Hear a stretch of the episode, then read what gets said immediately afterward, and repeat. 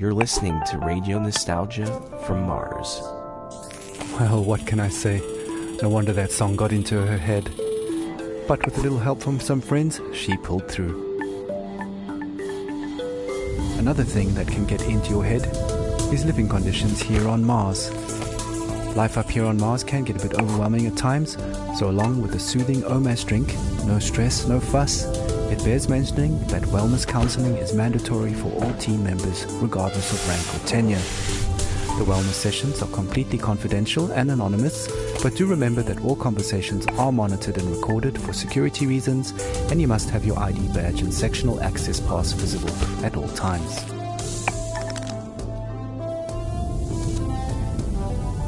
Okay, time for another story. Our last caller for Tussaul's show is Francesco, who tells a haunting tale of his last days on Earth as the great catastrophe kicked into high gear. Stories, memories, the good old days, original sources, authentic tales, hope, inspiration, drama, radio nostalgia from Mars. It was an extremely humid summer. My parents would not let me out because of the floods in Italy. My father went outside. He was working in the greenhouse on the vineyard, and my mother was a doctor. She read Italian fairy tales to me. I was very small, but I remember many days when our neighbors would gather at our house and make plans. It rained heavily at night. They would only say to me, Powerful people want to take my great great grandfather's land. But one image stuck in my memory. It was daybreak. I woke up and I could faintly hear in the dark. Oh.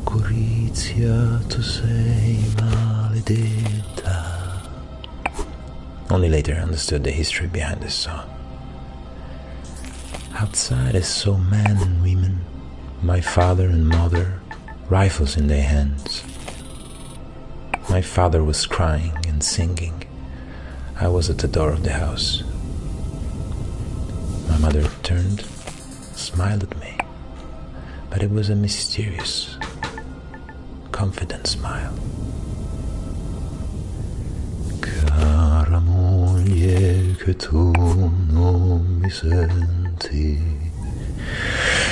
Raccomando ai compagni vicini di tenermi da conto i bambini che io muoio col suo nome nel cuore.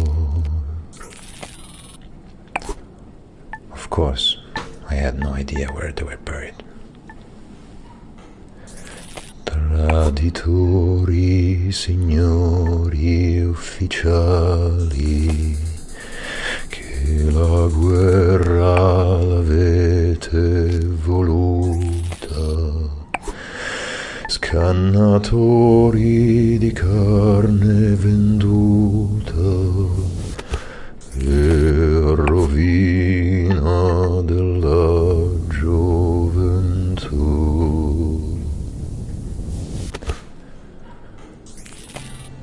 12 years later, the Mars mission.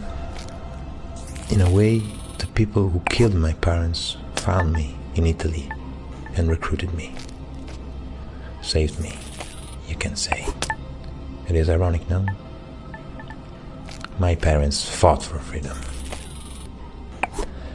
I cannot say I'm free here on Mars. They took my semen this morning for the population increase program. Here, on Mars, often in the middle of the night, I hear my parents sing. Oh, Gorizia, tu sei maledetta per ogni cuore che sente coscienza Dolorosa ci fu la partenza e il ritorno per molti non fu. O Gorizia, tu sei maledetta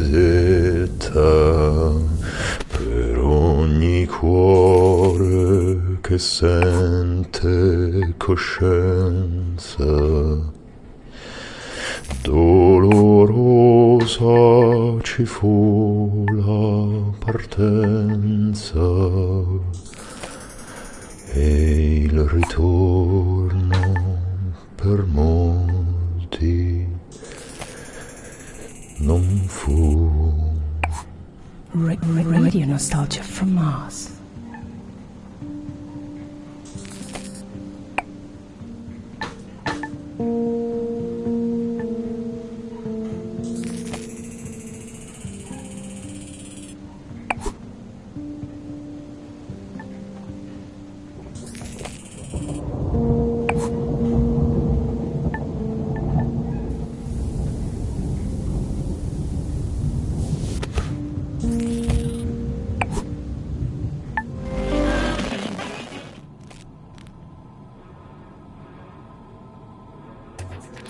Home away from home.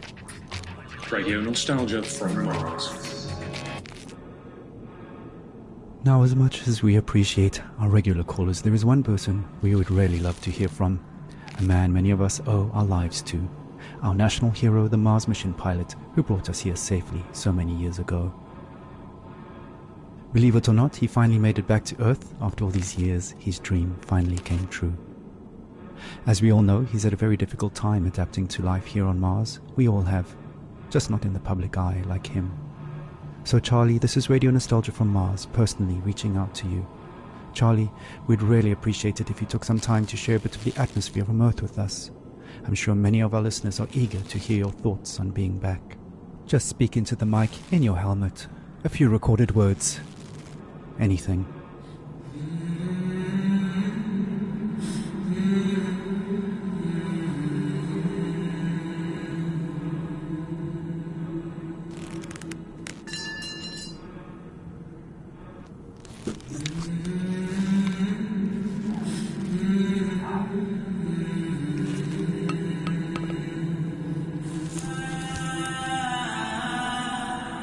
Well, it's worth a shot. I know he's the biggest fan of Radio Nostalgia from Mars, and he's probably listening now from a rooftop somewhere in Alphaville. So stay tuned to see if he responds. But to be honest, I don't think we'll be hearing from him anytime soon, sadly. Oh well, who can blame him? Let's not spoil his moment any longer. Continue our own trip down memory lane.